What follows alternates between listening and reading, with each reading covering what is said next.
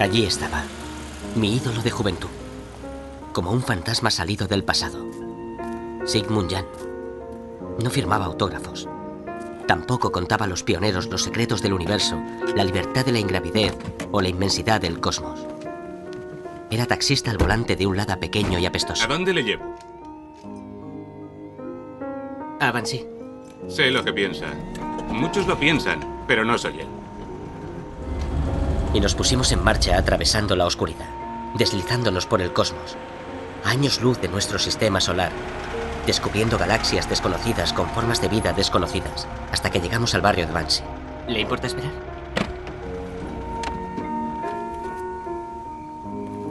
No tardaré.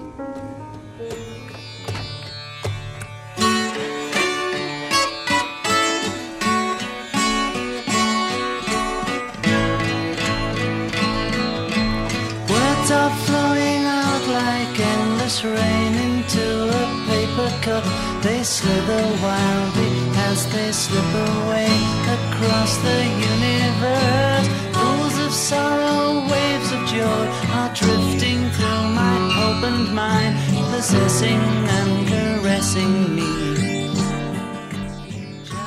Muy buenas tardes, queridos y queridas radio, radio oyentes. No os mováis de donde estéis, subid el volumen de vuestra radio y abrochaos los cinturones, que la aceleración va a ser brutal, pues está a punto de despegar la nave que va a llevarnos de viaje por el cosmos.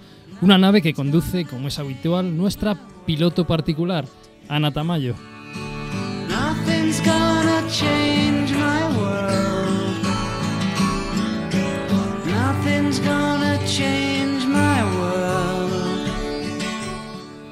Despegamos ya con unas ganas inmensas de conocer el espacio y el universo, de desentrañar todas las maravillas y misterios que éste encierra. Está a punto de empezar a través del universo, un programa de radio dedicado íntegramente a la astronomía. Desde los micrófonos de la nave estelar te van a acompañar Pablo Santos y quien te habla, Emilio García. Y también, como no, porque no hay más remedio, nuestro querido Felipe Astrologuito.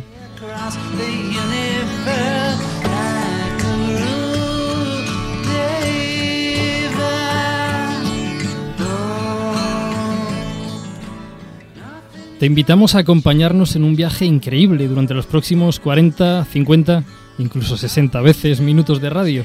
Hoy con un programa cargadito de astronomía, pero sin aburrir, ¿eh? pues, pues ya verás, querido, querida oyente, que ciencia no es siempre sinónimo de aburrimiento.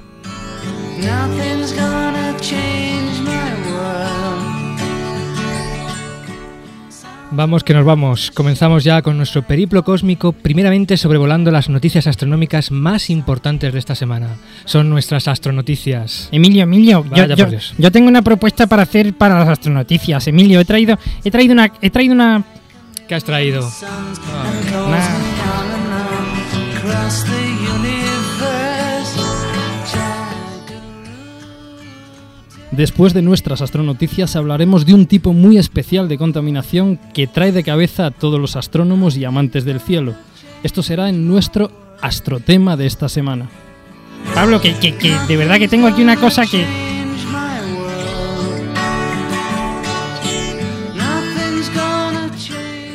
A continuación pararemos nuestra nave para repostar y aprovecharemos para echar un vistazo a la astronomía más cercana a nosotros. Es lo que hemos llamado astrovida. No me dejáis hablar, que tengo.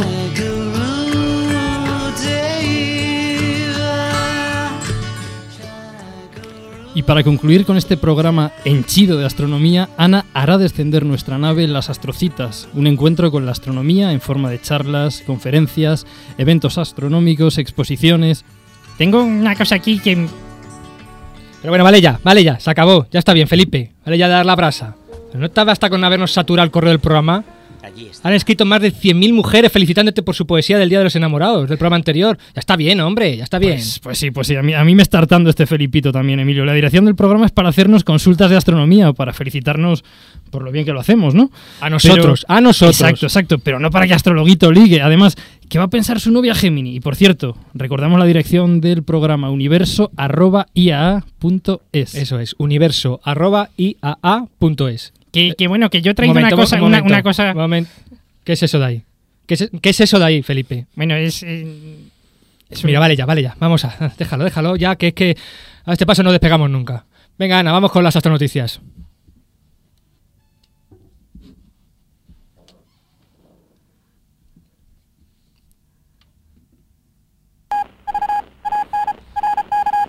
Astronoticias. Bueno, la primera astronoticia de hoy es... Bueno, que, que- que es que, Emilio, que- Pablo, que, que yo he traído la bandurria, la tengo aquí. Pero bueno, No, pero... no, no, no sé si se oye. Ay, Dios mío. ¿Qué es eso, astrologuito, por favor? Es que. Pero como- mira, este es el colmo. como- Esto es el colmo, por como favor. Las astronoti- como Basta las astronoticias son tan sosas, yo, yo Felipe, quería. Felipe, Felipe, Felipe, escúchame, escúchame, escúchame, Felipe. Mira, estás siempre dando la brasa con tu sección. Pero si todo el programa es tu sección, si esto ya no es a través del universo, esto ya es a través de astrologuito, que no, que no tocas la bandurria, que no tocas la bandurria, que no.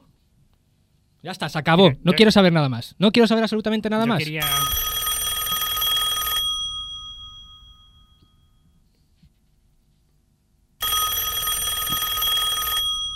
Mm, sí, hola. Sí, ¿cómo? Sí. Emilio. Sí, sí, sí, ah, ahora, ahora mismo se pone. Emilio, que, que te pongas, que es, es el director de la cadena. Ah, ah. ¿Hola? Sí, sí, sí, soy yo. ¿Qué tal? ¿Qué tal, señor director? ¿Qué tal? ¿Cómo, cómo, ¿Qué tal la fa- Sí, sí, sí. No, ya, no, ya, ya, me hago, me hago, me hago car- Sí, que no hay más remedio, ¿no? Ya. Vale, ya está. Mu- Muchísimas gracias, ¿eh? Sí, claro, no se preocupe, no se preocupe. Vale, hasta luego, toque usted lo que quiera. Bueno, que voy.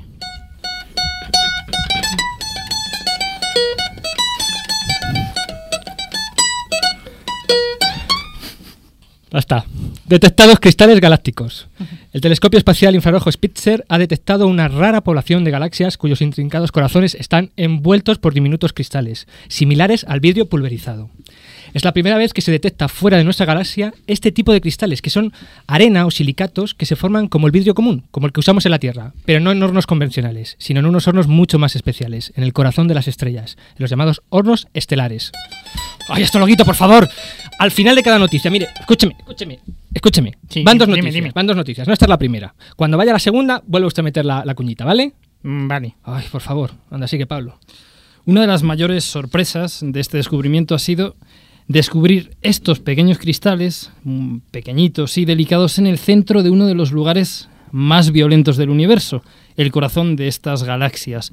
El descubrimiento ayudará a los astrónomos a comprender mucho mejor la evolución de las galaxias, incluida nuestra propia galaxia, la Vía Láctea, que alberga a nuestro sistema solar y a nuestro planeta. Podemos imaginarnos estos cristales como una enorme tormenta de arena en el centro de estas galaxias. Los silicatos son del mismo tipo que los granos de arena de una playa y requieren calor para poder transformarse en vidrio. Este tipo de cristales pueden ser encontrados en nuestra propia galaxia en pequeñas cantidades, alrededor de cientos estrellas muy parecidas a nuestro Sol. En la Tierra, pues abundan en las playas y en la arena y flotando en nuestra atmósfera. También se han detectado en el interior de algún cometa, como el Tempel 1, pero, y esto es lo importante de la noticia, nunca se habían visto en otras galaxias. Las galaxias donde se han detectado estos cristales son muy distintas de nuestra Vía Láctea. Son galaxias muy brillantes y polvorientas, conocidas por los astrónomos como galaxias infrarrojas ultraluminosas. Las nubes de cristales fueron detectadas en 21 de estas galaxias que se encuentran entre 240 y 5.900 millones de años luz de la Tierra. Este tipo de cristales se destruyen con facilidad, pero en este caso están siendo producidos por estrellas masivas y moribundas situadas en el centro de estas galaxias a un ritmo mucho más rápido que el de la destrucción. Muy bien, vamos con la segunda noticia. Venga, astrologuito.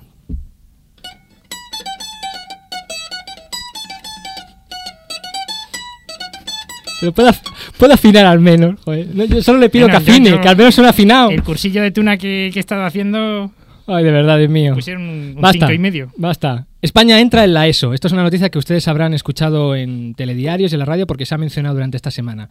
España se suma por fin, a lo largo del presente año, al mayor organismo europeo dedicado a la observación astronómica desde la Tierra, el llamado Observatorio Europeo Astral, que en inglés vendría a ser algo así como ESO, que opera fundamentalmente a través de un conjunto de telescopios y radiotelescopios instalados a gran altura en Chile.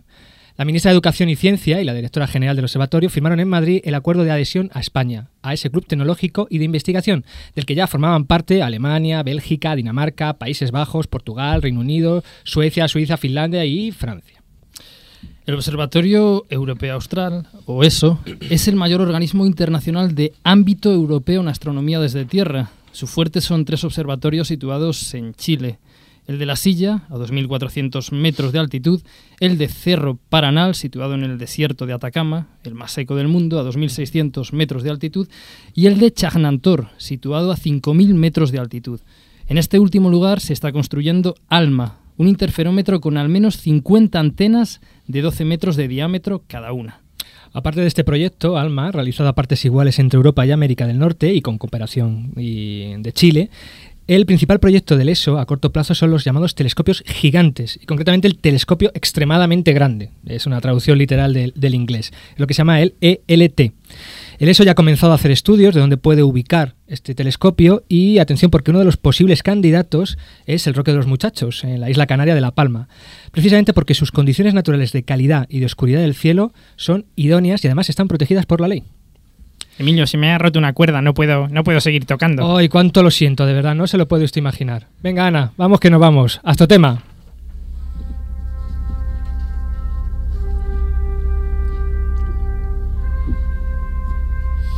Astrotema.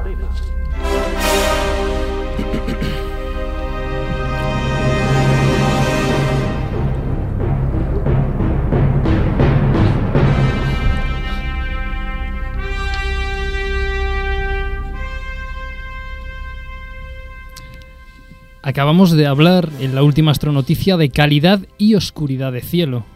Pues precisamente de eso vamos a hablar hoy en nuestro astrotema de la semana.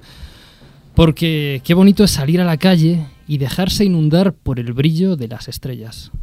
Recuerda lo que hemos hablado. Dentro de dos meses nos veremos en Grecia.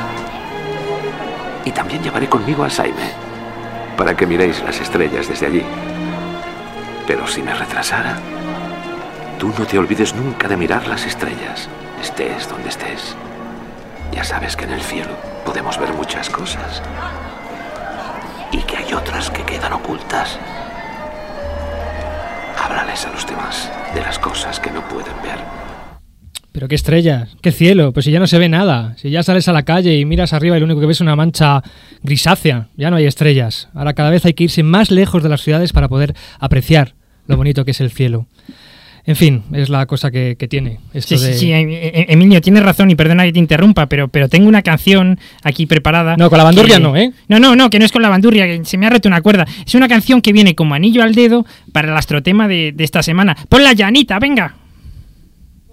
besos, contamíname, conmigo, que bajo mi rama tendrás abrigo, contamíname, mézclate conmigo, que bajo mi rama Vamos, me has dejado alucinado, ¿eh? Hoy le has dado en el clavo. Se ve que esto del internet está dando Sí, bueno, frutos sí, ya sí, sí, contigo, sí. ¿eh? Sí. Porque precisamente en el astrotema de esta semana vamos a hablar de eso, de contaminación. Pero de una contaminación muy especial. Una contaminación que afecta a nuestros cielos, como veremos. Y para hablarnos de este tipo especial de contaminación que tanto odiamos los astrónomos, ya seamos aficionados o profesionales, tenemos hoy aquí a dos miembros de la Sociedad Malagueña de Astronomía, a su presidenta, Blanca Troughton, y a Rosa López. Muy buenas tardes. Hola, buenas tardes. Bueno, antes que nada, a mí me gustaría decir una cosa. Eh, este programa sabéis que tiene un presupuesto holgadísimo, de cero pesetas, vamos, nada. Entonces, cuando contactamos con ellas para que nos hablaran de, de este proyecto que nos van a hablar hoy, de contaminación lumínica, pues les dijimos que, bueno, que no podíamos pagarles el viaje para venir desde Málaga a Granada y que si era por una conversación telefónica, como. Pero ellas dijeron, no pasa nada, nosotros estamos en el programa. Y es una cosa que a nosotros realmente. Bueno, A mí me ha, me ha emocionado. yo, yo todavía no me creo que, que estén aquí, que se hayan metido cientos de kilómetros solo para, pa- para hablar con nosotros Para y para contarnos pues, pues cosas de, En fin, de- dicho, que muchísimas gracias. contaminación. Muy bien, pues vamos con el currículum porque también menudo, menudo curriculazo que tiene cada una de ellas. Bueno, Blanca es licenciada en matemáticas por la Universidad de Málaga. Actualmente es profesora de enseñanza secundaria, concretamente del Instituto de Secundaria Los Manantiales en Torremolinos. Es una apasionada de la divulgación astrofísica y tremendamente activa en este campo. Pertenece a la Sociedad Malagueña de Astronomía desde el año 80 y es su presidenta desde el 87. Resumir todas las actividades en las que Blanca ha participado es, de verdad, tarea harto complicada. Pero vaya, algunas como pinceladas. Es la codirectora del grupo Maelios, que surge precisamente juntar la palabra Málaga con Helios, con Sol, cuyo objetivo es realizar actividades en relación con los eclipses del Sol. De hecho, ya llevan varios viajes, si no me equivoco, a Hungría, a México, varios, para ver varios eclipses. También actividades como el tránsito de Venus del año 2004 Y eso en cuanto, digamos, divulgación, pero desde el punto de vista educativo también ha sido responsable de numerosos proyectos, siempre con la astronomía de fondo, que van desde el estudio del Sol, la astrobiología, las estrellas, y que de hecho de estos proyectos me gustaría que, que luego habláramos un poco. Además, bueno, ha participado y organizado muchísimas charlas, jornadas de observación, etcétera, etcétera, etcétera, y por supuesto el proyecto YACO, que es del que hoy más nos van a hablar. Bien, yo hablo de, la otra invitada, de Rosa, que también es, es de la Sociedad Malagueña de Astronomía. Rosa es doctora en Ciencias Químicas por la Universidad de Málaga. Actualmente es investigadora de la Universidad de Málaga y responsable del Laboratorio Nanotecnológico del Campus Teatinos en Málaga. Después nos explicas lo que es esto de nanotecnológico. Ha tenido numerosas estancias en el extranjero, en centros tan prestigiosos como el Max Planck en Múnich, en Alemania. Y en lo que respecta al campo de la astronomía, Rosa es miembro de la Sociedad Malagueña de Astronomía desde el año 2001 y ha participado en muchas actividades, muchas de ellas bajo la dirección de Blanca, como el proyecto Elies, ¿es Elies o es Helios? Elies. Elies, Elies. ¿verdad? Sobre el Sol, extrema, sobre astrobiología o estelar, sobre las estrellas, entre, entre otros muchos. Muy yo creo que como primera pregunta y un poco para centrar el tema, que nos contáis un poco la historia de la Sociedad Malagueña de Astronomía, es decir, cómo nació, cuándo nació, cuáles son sus intenciones. Bueno, la Sociedad Malagueña de Astronomía nació ya hace más de 30 años, en mayo de 1975, pues por un grupito de gente que había en Málaga que estaban, les interesaba el tema como aficionados y bueno, como todas las agrupaciones en España, ¿no? Nacen a partir de un pequeño núcleo y, y se va con el tiempo fortaleciendo y, y, bueno, a, a partir de los trabajos de divulgación sobre todo, pues va creciendo. Va creciendo, ¿no? Y la nuestra, pues bueno, estamos muy orgullosos porque una entidad que, bueno, aguantar 30 años en este campo, eh, Estela Marinera, y, y, bueno, estamos orgullosos por ello. ¿no? Muy bien, muy bien. Pues sí, pues sí. Eh, todos hemos oído hablar de, de contaminación debida pues, a, a, los combustibles fósiles, a los gases, a las basuras, incluso la llamada contaminación acústica. Pero, pero bueno, yo tengo una, una gran duda. ¿Qué es, ¿Qué es exactamente eso de la, de la contaminación lumínica? Bueno, la contaminación lumínica, uno de los que mejores no lo explican, tiene mucha experiencia en el tema, son los investigadores del de, el Centro Astrofísico de Canarias y ellos pues llevan muchos años luchando contra la contaminación lumínica, de hecho es la única ley oficial que existe en España, se encuentra allí, en las islas, y ellos definen la contaminación lumínica como el brillo o resplandor de la luz en el cielo producido por la difusión o reflexión de la luz artificial en los gases y partículas de la atmósfera. De esta manera, eh, esta contaminación provoca un incremento del brillo del fondo natural, natural del cielo. Y ese es un factor que los astrónomos aficionados pues es un gran inconveniente para nosotros, ya que eh, disminuye el contraste y cuando queremos eh, realizar alguna observación, pues nos provoca un gran, grande disturbio, ¿no? Tenemos que buscar unos lugares mmm, bastante alejados de los núcleos urbanos uh -huh. y es realmente un gran problema para nosotros. Uh -huh. bueno, pero, pero, un segundito, sí. no, pero no solo de los astrónomos, porque revisando vuestra documentación hay una frase que me ha gustado mucho que decía eh, la gente tiene derecho a ver el cielo, a ver cómo sí, es el cielo y cómo ha sido siempre, ¿no? Sí, a ver las estrellas, ¿no? o sea, no solo de los astrónomos, sino de cualquiera claro, claro, que claro, quiera mirar al cielo y, y, ver cómo es este, ¿no? Exactamente. No so, eh, hombre, mm, los primeros interesados somos Son los nosotros por porque, bueno, eh, nos dedicamos a ello como afición. Pero eh, evidentemente tú estás en tu casa y quieres asomarte a la terraza y mirar uh -huh. al cielo, tienes derecho a observar, uh -huh. tienes derecho a ver qué, qué figura, qué figura está, estás viendo y si no puede, la verdad es que realmente uh -huh. es un problema. Uh -huh. Yo dos, dos cositas, sí. Bueno, no solo los astrónomos aficionados, también los profesionales sí, sí, lo sí, pasan muy mal para, para, para encontrar, mundo, para encontrar sitios, sitios oscuros y, libre, y libres de, de, contaminación lumínica. Bueno, yo me considero astrónomo aficionado, también, también, y, y, empecé por ahí. Y, y, otra cosa, estoy de acuerdo con eso del derecho también, que, que, es triste que la mayor parte de los niños que viven en nuestras ciudades Ajá. no hayan visto un cielo uh -huh. y lo saques al campo y, bueno, un cielo medianamente bueno, no un cielo espectacular, y se queden embobados viendo, viendo, viendo aquello, ¿no? Bueno, yo, yo, creo que ya estamos todos mentalizados de lo, de lo importante que es la, el tener un cielo limpio de contaminación lumínica y yo creo que es el momento de hablar de, de, vuestro proyecto, el proyecto IACO, que es un proyecto que lleva precisamente la Sociedad Astronómica Malagueña respecto a este tema. ¿Podéis contarnos un poco en qué consiste este proyecto? Sí, este proyecto comenzó, bueno, presentamos la, la idea a- al Ministerio de Educación y Ciencia, ¿no? Y bueno, pues nos concedieron una subvención para realizarlo. El proyecto, pues, eh, se llama IACO, que viene a ser como una abreviatura de investigación y acción en la enseñanza sobre cielo oscuro. Eh, se llama em, La luz de las estrellas, ¿no? La- perdón, La luz de la noche.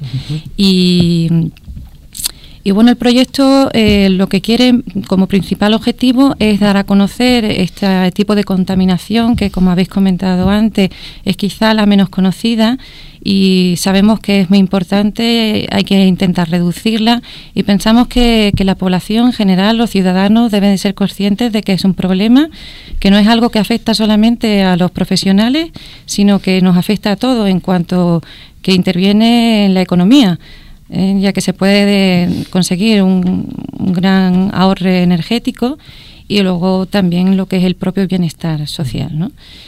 Entonces esto nos parece importante y pensamos que, que se debe de divulgar eh, a gran escala para que se conozca. Bueno, qué mejor que empezar en las escuelas, ¿no? Para que sean los jóvenes de ahora los que ya sean conscientes de que esto es un problema real.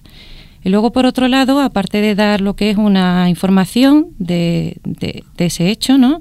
Lo que queremos es que el alumno pues se sienta copartícipe en, en intentar mejorar la situación a través de, de su propio trabajo, ¿no? Un trabajo que se basa pues en un método científico, de ellos van a tener que hacer una serie de medidas y luego pues analizar los resultados, nos vamos a intercambiar los resultados que hagamos unos y otros y, y, bueno, pues ellos de alguna manera van a ver que su trabajo tiene unas repercusiones.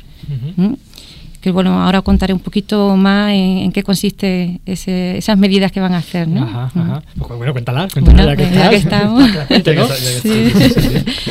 Bueno, eh, fundamentalmente, como he dicho, es eh, consiste en salir al, al- Bueno, hay tres núcleos principales que queremos cubrir. Queremos que los alumnos con sus profesores, a los cuales previamente nosotros vamos a, a preparar con unas charlas de formación, queremos que salgan a tres puntos, ¿no? Uno de ellos su, en, en su propio municipio, en lo que es el centro urbano, otro en la periferia y otro en las afueras, ya más retirado en las montañas y hacer medidas de conteo de estrellas en ciertas zonas que nosotros vamos a indicar previamente, ¿no? Conteo visual, es decir, que ellos Conteo vayan visual, sin sí. ningún tipo de instrumento óptico, se pongan a mirar al cielo en determinadas zonas y digan, pues en este triangulito veo Exactamente. en estrellas. Eh, y van anotando la temperatura, la humedad ambiente y van contando estrellas. Eh, el proyecto tiene una parte más especial que es que quien quiera, bueno, pueda aportar más porque sabemos que hay grupos que participan que ya tienen cierta experiencia en observación de, de estrellas, ¿no? Porque son grupos que ya han participado en otros proyectos anteriores y conocen un poquito más el tema. Y entonces a ellos pues sí se les podría pedir que hicieran toma de fotografía, etcétera, ¿no? Pero vamos, nosotros yo voy a hablar de lo de lo mínimo que pedimos, ¿no? Y luego podrá haber más. Y entonces se, habrá, se hará una medida en, en el centro, otra afuera y en la periferia. Y lo bueno de esto es que al mismo tiempo en toda la provincia de Málaga lo vamos lo van a hacer los alumnos, ¿no? Entonces se va a tomar unos resultados, digamos, al unísono, ¿no? Se va a hacer en abril, en unos días prefijados de antemano y, y bueno, luego vamos a recibir toda la información. La idea que tenemos es recopilar todos los datos Todos los datos. y bueno, compaginar unos con otros y ver qué conclusiones sacamos. Muy bien, y eso es exactamente. Una vez, digamos, sacáis las conclusiones, digamos, el proyecto se ha llevado ya a su punto final, que es recoger todos los datos, como bien has dicho, contrastarlos, sacar una serie de conclusiones. ¿Ahí se acaba el proyecto o pensáis presentarlo a instancias superiores o lo guardamos o qué bien? ¿Qué, qué, qué futuro le dais a, a los resultados que se saquen de ese proyecto? Bueno, hay varios pensados que están dentro del proyecto. Uno de ellos es que nuestra intención es sacar un mapa de, de cielos oscuros de la provincia de Málaga Ajá. y tenemos intenciones pues de llevar este mapa al área de cultura del ayuntamiento con idea pues de que se publique y se meta también en las guías ¿no? De turismo. Eh, tenemos también intenciones de sacar un libro, pero bueno, eso puede ser más Eso ya complicado. más a largo plazo, ¿no? Sí. pero bueno, está la idea esa. Muy ¿no? bien, muy bien. muy bien. Bueno, la pregunta que yo te iba a hacer ya la has contestado, porque era si esto solamente se pretendía hacer en Málaga y, provincia. ¿Y hay, hay idea de, de, extenderlo con el tiempo a más lugares? Es decir, supongo que esto generará algún tipo de material, tipo unidad didáctica, ¿no? Que se podrá poner en práctica pues pues en cualquier en cualquier sitio ¿no? de, de la península o de, o de Canarias Sí, por supuesto, esto es una experiencia piloto que va a iniciarse aquí, eh, bueno, aquí, va a iniciarse en, Málaga. Aquí en Málaga. va a iniciarse en Málaga y, bueno, la idea que tenemos es que todos los resultados y toda la metodología que estamos empleando, publicarla en la web, ¿no? Que tendrá acceso cualquier persona y la idea, es, bueno, es que si esto funciona y sale bien, que esperemos que sí, pues, o sea, que sí en el sentido de que salgan resultados que tengan cierta realidad con lo que con lo que pasa, con lo que tenemos, pues que mm, otras provincias pues puedan, si quieren, coger y repetir la actividad. Una, una cosa sobre la que me gustaría que, que volvieras otra vez. Antes has hablado de, de, lo que supone de ahorro energético también. ¿Podrías un poco pues explicar un poquitito mejor esto? Porque sabemos que a los políticos lo que más les llama, por donde más se les puede coger es por ahí, ¿no? Decirles, te vas a ahorrar dinero si no lanzas la luz, bla, bla, bla. cuéntanos un poco esa es la ventaja que tenemos nosotros, ¿no? Los aficionados a la astronomía, que pretendemos que esto eh, vaya a, buen pie, ¿vale? Y la ventaja es que eso, que se puede conseguir un gran ahorro energético. ¿Por qué? Porque en el mercado hay muchos tipos de luminarias, ¿no? De farolas, ¿no? Y depende del tipo de cómo estén hechas, pues consumen más o consumen menos. Y esto, efectivamente, pues, pues lleva un ahorro energético, ¿no? No, no, no, solo consumen, perdona, Minio, sino, sino que también dependiendo del reflector, ¿no? bueno, yo, yo sí que he visto fotos precisamente de La mm. Palma, ¿no? De, de una plaza en la que se aplicaron pues las tecnologías estas para contra la contaminación lumínica y la mayor parte de los reflectores que tienen las farolas es que lanzan pues un porcentaje enorme de luz hacia arriba. Y ese se pierde. Exactamente, no están iluminando lo que queremos que ilumine, que es pues, mm. pues hacia abajo. Y esa, precisamente esa es la mayor contribución que hay en la contaminación lumínica del cielo. La, más perjudicial. La luz que se pierde, que además es un gasto energético importante. Claro, porque esa no nos sirve para nada. No, salvo para astrologuito, que de vez en cuando anda por las nubes. Es que es, es, un punto importante porque mucha gente piensa que el, el intentar lograr un cielo más oscuro es quitando farolas y cada la gente dice, hombre, pero es que yo quiero que mi ciudad esté iluminada porque a mí me da miedo meterme por esa calle, que me pueden atracar o me pueden hacer algo. No consiste en dejar las ciudades oscuras, consiste precisamente en que toda la luz vaya a la ciudad, no vaya al cielo, vaya precisamente al, a, donde nos interesa, a donde nos interesa iluminar, no allá arriba. Exactamente. Precisamente es uno de los objetivos también de este proyecto, es sacar una guía de luminaria de manera que el que quiera puede consultar cuáles son las más adecuadas. También es un producto que podemos, que podemos sacar de este proyecto. Eh, ¿cómo, ¿Cómo y dónde Mm, podemos apuntarnos para, para, colaborar con este proyecto? Es decir, mm, si alguien de Málaga quiere apuntarse, quiere colaborar, ¿cómo, cómo lo tiene que hacer? Bueno, sí, yo quería comentar que es en Málaga, pero eh, en principio pensamos que también provincias limítrofes como Granada, Sevilla, Cádiz, Córdoba, con Málaga, pues puedan participar si lo desean. Yo me quiero apuntar, Emilio. Yo, yo no sé, yo, ¿puedo apuntarme? Yo quiero, contar quiero ir con mi novia Gemini a contar estrellas, sí, sí, sí, sí. Y ¿Tú, estás seguro? Salir una noche, sí, una, dos, tres, quince. Vale, ya está, ya está, ya está, déjalo. Sí. Ya se interrumpía. ¿Ves? es que, es que sí que no te, no te puedo, no te puedo traer al estudio. No, te puedo traer al estudio. Este, este, hombre es un impresentable. Es que me, me cortas a la este... perdóneme, perdonarle porque de verdad que está Desde luego. un enchufe grande. Eh, ya no sé ya qué estaba contando, pobre Blanca. Sí, bueno, porque he comentado antes que nosotros vamos a dar unas charlas de formación a los profesores, pero la vamos a hacer en distintos puntos de la provincia de Málaga, con motivo de facilitarles el que, claro, eh, de que un pueblo que esté situado a 80 kilómetros, pues se desplacen para las charlas. Entonces vamos a ser nosotros los que vamos a ir a los pueblos y hemos elegido pues cinco zonas en Málaga ¿eh?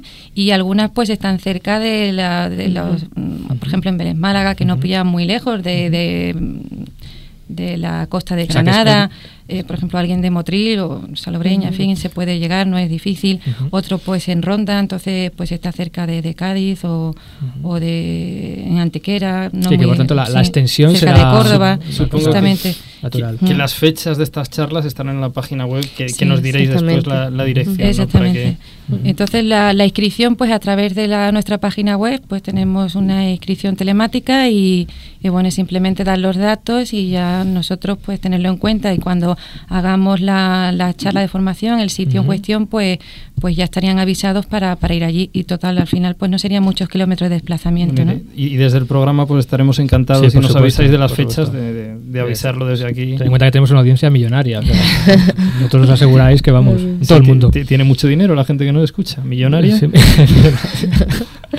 bueno, yo os quería hacer una pregunta, porque una de las cosas que más nos ha gustado de este proyecto es que se va a hacer con chavales, con chavales de instituto, ¿no? Sí.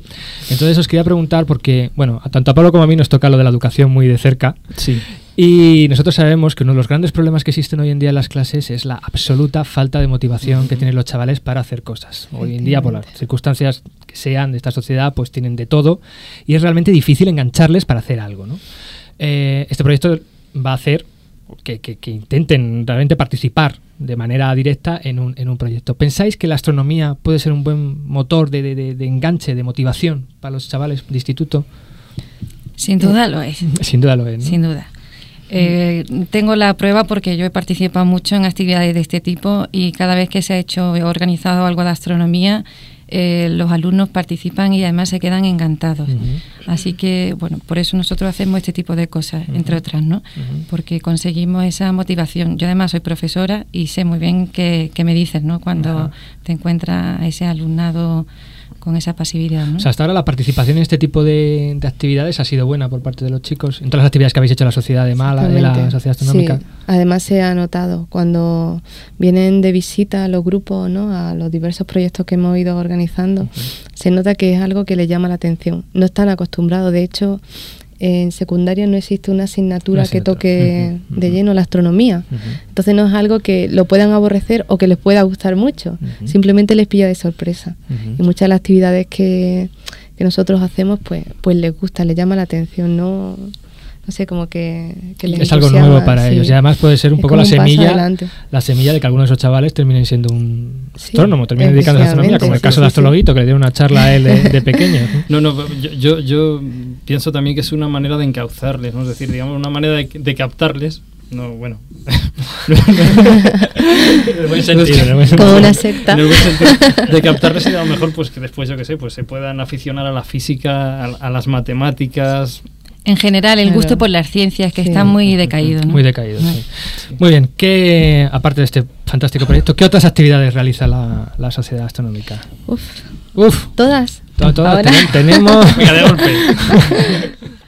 Bueno, bueno, ahí nosotros desde hace unos cinco años, que es precisamente el tiempo que llevo yo en la sociedad, no es precisamente por eso, pero bueno, para acotar algo. sí, sí, Eh, pues llevamos centrándonos más en lo que son temas divulgativos. Pero bueno, como cualquier otra sociedad de astronomía, pues realizamos una serie de actividades pues comunes, ¿no? Como el tema de observación.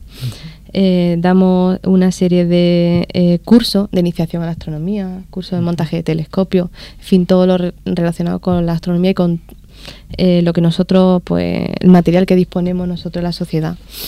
Además, eh, nuestra sociedad pues consta de una serie de grupos, ¿no? Eh, que puedo, en fin, resaltar algunos, como el de astrobiología, astroinformática, astrosenderismo, de manera que cada coordinador de esos grupos pues va mm, realizando sus propias actividades y siempre hay algo en marcha. Cada, cada mes pues tenemos un programa que se puede consultar en la página web, eh, es- es cada, cada dos meses. Entonces, pues ahí, pues, no sé, pueden encontrar desde cursos, eh, pues talleres, no sé, una serie de actividades bastante... Me ha llamado la atención eso de astrosenderismo. ¿En qué, en qué consiste exactamente? Pues qué casualidad, yo soy la coordinadora de astrosenderismo. No estaba Esto preparado. No, no, no, no, no, Fíjate, no estaba preparado. Pues es verdad, llama mucho la atención porque la verdad es que no lo hemos encontrado en otras sociedades y nos ha gustado ¿no? esta palabra de mezclar astro con senderismo. Y mucha gente pues piensa que tienes que ir cargando con el telescopio montaña arriba, de noche encima, y que va a ser algo terrible, ¿no? Pero bueno, la verdad es que en este grupo pues se trata de compaginar un poco las actividades en la naturaleza. Al aire libre. Con... Sí, con eh, la búsqueda de sitios buenos de observación que sabemos que es muy difícil de encontrar, pero bueno, intentamos de perdernos por ahí, de encontrar un camping perdido. Este verano pasado estuvimos en un camping por ahí perdido en Portugal, que la verdad es que era un punto bastante bueno, había po- muy poca contaminación lumínica y la verdad es que fue un en fin, que se trata de hacer este tipo de actividades, ¿no? Eh, y bueno, ahí andamos, la verdad que, que, está- que están bastante bien, bastante bien. Porque pues, de día haces unas cosas o visitas algún punto, ¿no? Un observatorio, un museo que tenga algún interés, ¿no? Para nosotros. Y luego también tratas de buscar un sitio donde te aloje de manera que tenga visibilidad y pueda, puedas observar. Entonces se compagina un poco, un poco de todo, ¿no? Bueno, pues eh, dirección, página web, teléfonos de contacto, mm, lo que queráis. Bien, pues la página web www.astromálaga.es. Ujú. Ah, Una fantástica página web, por cierto. Gracias. La lleva nue- un- nuestro socio Juan Carlos Arnaz, que trabaja muy duro en ella. Y bueno, pues el teléfono, pues el móvil, por ejemplo, ¿no? Podría ser el 677 Te se le está chivando, Rosa. Sí, repito, 677-720096. Y bueno, nuestra dirección, que estamos en Málaga, en la calle República Argentina, número 9, que está en la urbanización del Limonar, que es fácil de llegar, está muy céntrico. Y Supongo que aparte de la página web, hay- hacéis reuniones eh, Semanales. semanales donde tú puedes... eh, Sí, evidentemente la, la actividad es semanal, ¿no? Eh, tenemos en la dirección que he dado, en el Limonar, tenemos nuestra sede y bueno, pues ahí te- disponemos de varias salas, una sala de reuniones, secretaría, biblioteca, tenemos taller, un taller donde se han construido incluso ya varios telescopios. Y eh, la actividad pues es semanal, a veces de más tiempo, bien, todas las actividades salen publicadas en la web y bueno, pues lo normal, ¿no? De charlas, cursos, como, como ha comentado antes Rosa. Bueno, pues desde estos micrófonos invitamos a todos los malagueños a que, a que visiten la Sociedad Malagueña de supuesto, Astronomía. Sepan o no sepan astronomía, si no saben, seguro que les van a enseñar perfectamente. Y Muy bien, muy bien. Y bueno, volver a daros las gracias por haber venido desde Desde Málaga. A vosotros, hasta- a vosotros hasta por aquí. invitarnos. Y yo creo que más que nunca se merece su canción favorita. sí, ¿no? Claro, sí, sí, hoy teníamos su- un- sus canciones su- Hoy favoritas. teníamos un problema porque son dos canciones favoritas, claro. Entonces al final lo que hemos hecho es una especie de, de refundido entre las dos. que por cierto, una de las cosas más bonitas de este programa es que nos estáis, los invitados, descubriendo muchas canciones que no conocíamos. ¿no? No, Estamos saliendo con una cultura musical. Por ejemplo, incre- increíble. una de las La de hoy, que sí. que es la de Blanca, es de Ben Harper, se llama Amen, Omen, Amen Omen, algo así, ¿no? Y la otra, esa no la conocíamos, es una preciosidad de canción, y la otra sí que es un clásico, que yo creo que en cuanto se ponga nos vamos a poner a bailar aquí como auténtica, que es la Will Survive de Aretha A Franklin. mí me encanta esa canción. ¿Verdad? Ah, sí, sí.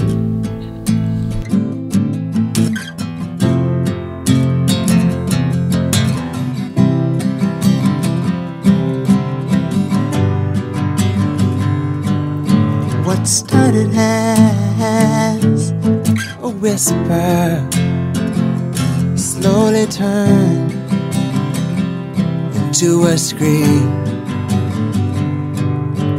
searching for an answer where the question is unseen. I don't know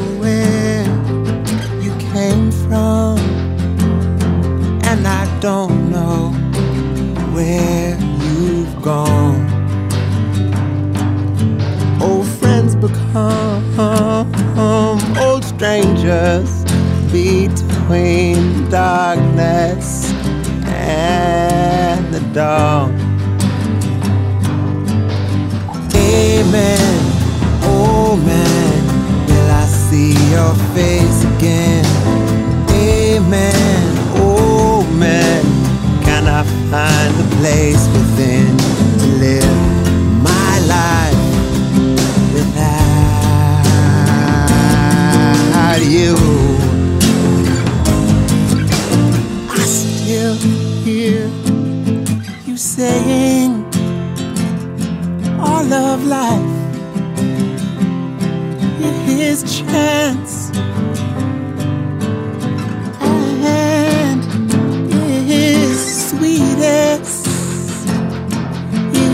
Sweetest, when at a glance. But I live, I live a hundred, a hundred lifetimes in a day. But I die a little in every breath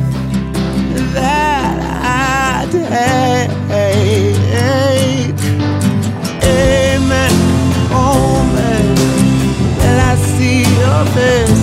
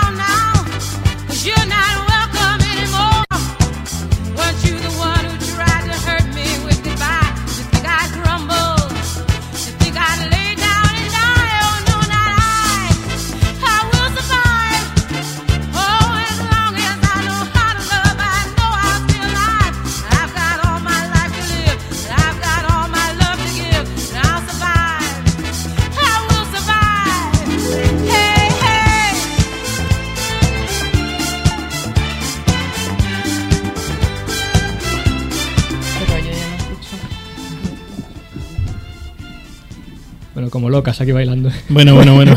Hemos tenido que sujetar astrologuitos. Se estaba quitando ya la camisa. Impresionante, impresionante. Se me han bien. puesto los pelos, Emilio. No me lo digas. como Carpia. Como escarpias, como escarpias. Totalmente.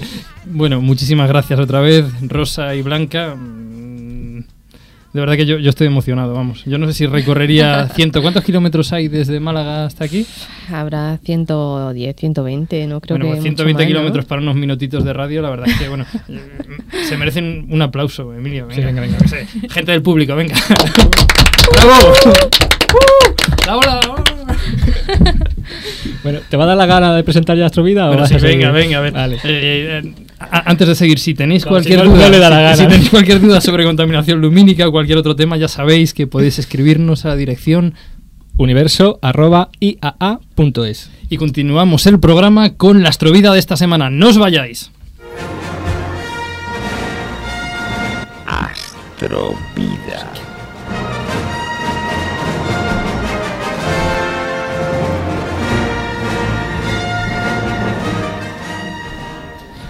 Bien, pues como ya hemos comentado muchas veces en Astrovida, queremos echar un vistazo a esos otros aspectos de la astrofísica más allá de los puramente científicos. Aquí tienen cabida desde leyendas, las historias, las anécdotas y, como no, la ciencia ficción. Y precisamente de ciencia ficción vamos a hablar en nuestra Astrovida de hoy, porque se lo vamos a dedicar enterito a Sir Arthur C. Clarke, uno de los autores clásicos de ciencia ficción. Autor, entre otras, bueno, coautor, entre otras, de una de las obras de ciencia ficción clave en la historia, 2001.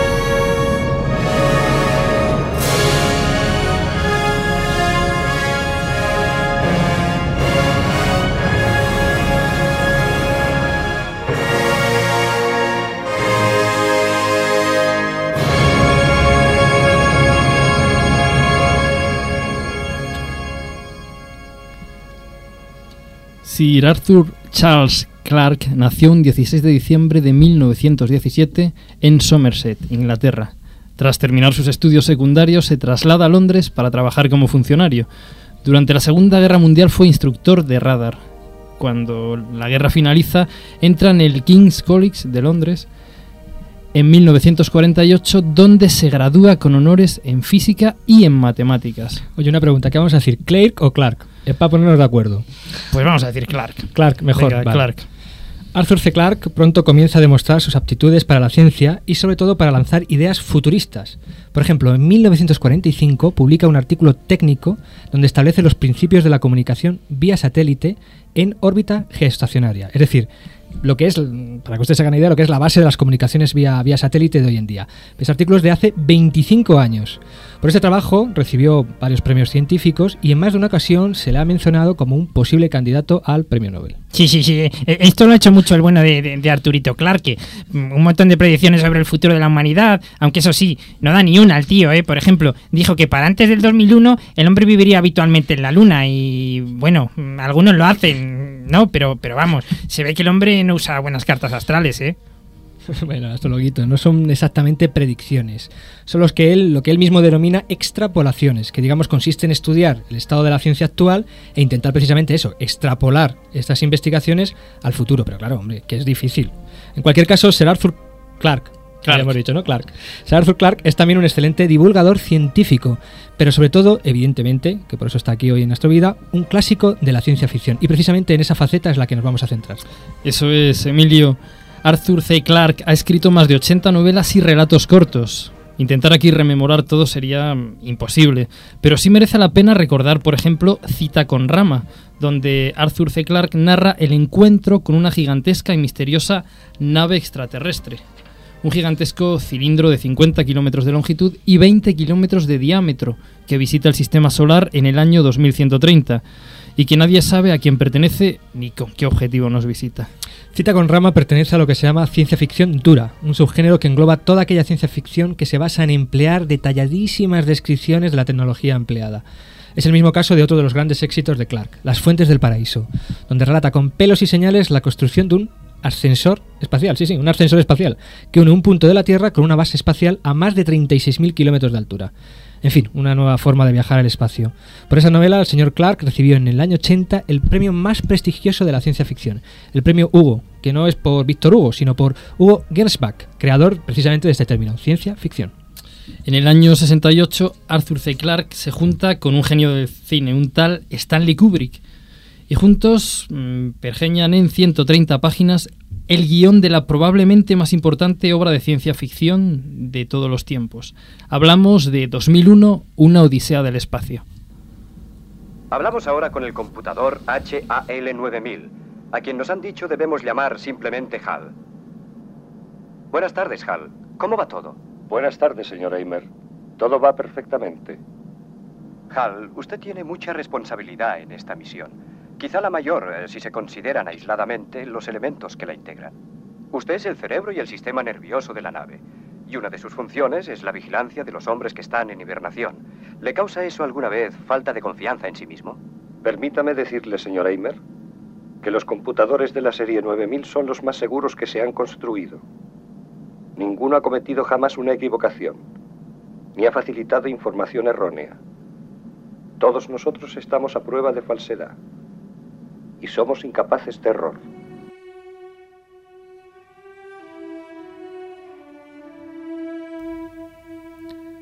Pero no vamos a hablar de 2001 porque nuestra intención es en breve dedicarle una astrovida en exclusividad, tanto a la película como a la obra.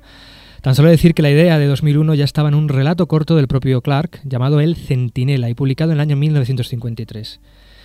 Que la novela, que seguro que muchos habéis leído con el título de 2001, está hecha por el propio Clark, una vez realizada la película, es decir, es una novelización del guion que hicieron conjuntamente Clark y Kubrick.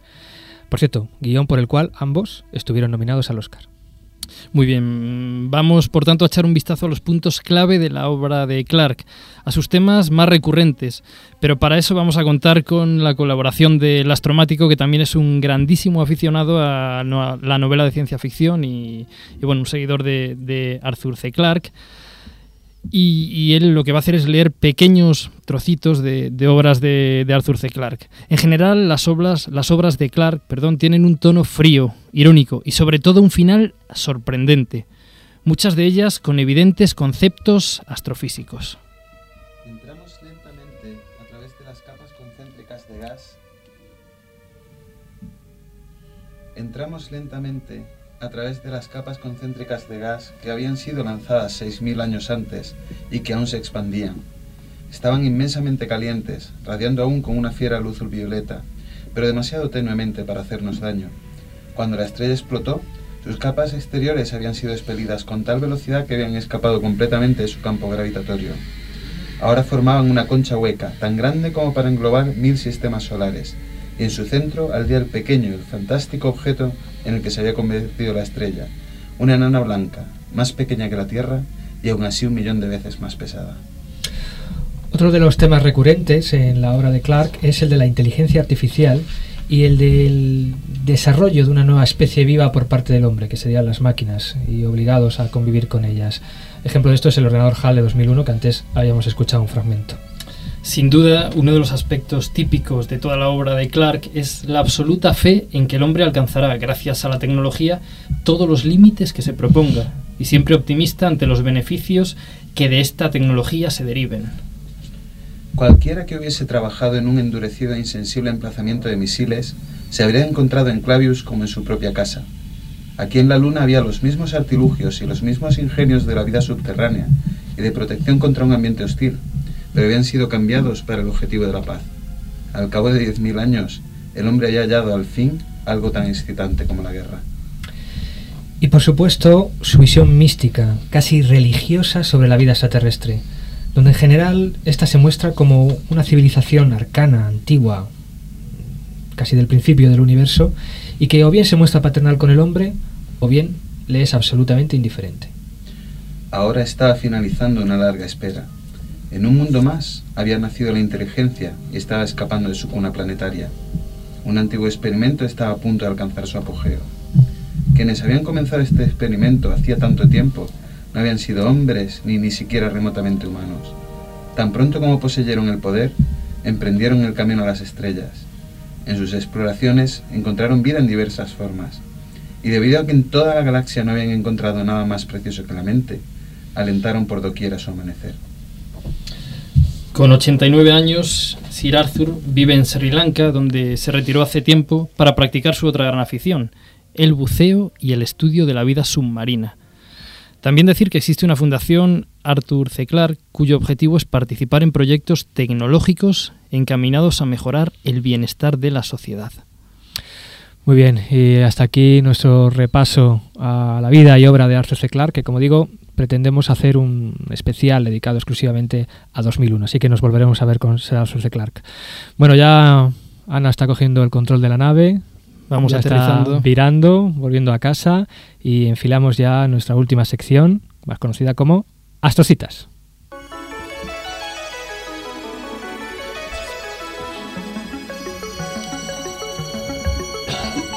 Astrocitas.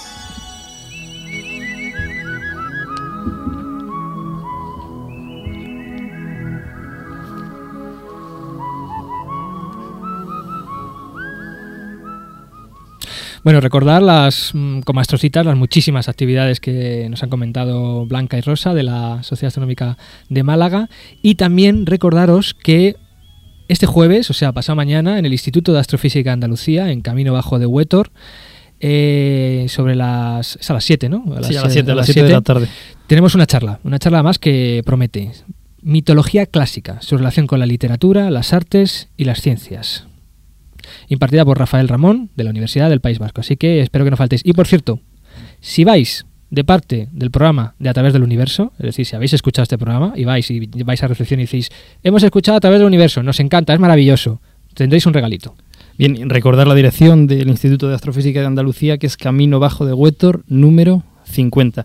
Y bueno, para terminar queremos saludar a, pues a, a varios de, de nuestros oyentes. Emilio, ¿a quién? Eh, Yo, a María Rejón en especial y un besazo muy fuerte para Candela. Bien, también a Uriol Rigat de Sant Just d'Esvern de Barcelona. Muchísimas gracias por tu crítica constructiva, intentaremos tenerla en cuenta. A Plácido Tobal, de la Sociedad Malagueña de, de Astronomía, a Ignacio Trujillo y Faina Brito, de Gran Canaria, a Matilde Fernández, del Instituto de Astrofísica de Andalucía, y Alberto Marín, de Almería. Recordad nuestro correo, como ya sabéis, universo.iaa.es. Bien, y para bajarse los programas, una Pues vez... como siempre, en la página web del instituto, www.iaa.es barra radio IAA. Muy bien, y para terminar, pues como siempre, queremos hacer habitual al final de los programas, Ana va a leer una frase pues que tiene que ver con, con algún astrónomo, astrofísico, físico. Anita, todo tuyo.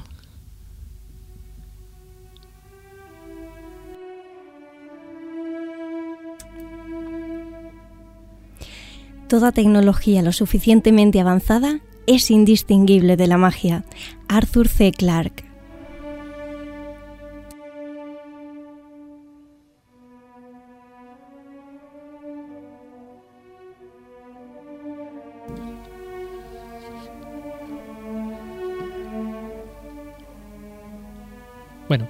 Un besazo para todos y nos vemos en el próximo episodio de A través del universo. Quiero mi sección. Voy a poner la cuerda que me falta, Emilio, para el próximo programa. El próximo programa hablamos. En alguna parte, allá arriba, quizá nos observe. Es posible que nos vea como minúsculas manchas sobre la superficie de la Tierra. La misma visión que tuvo Sigmund Jan.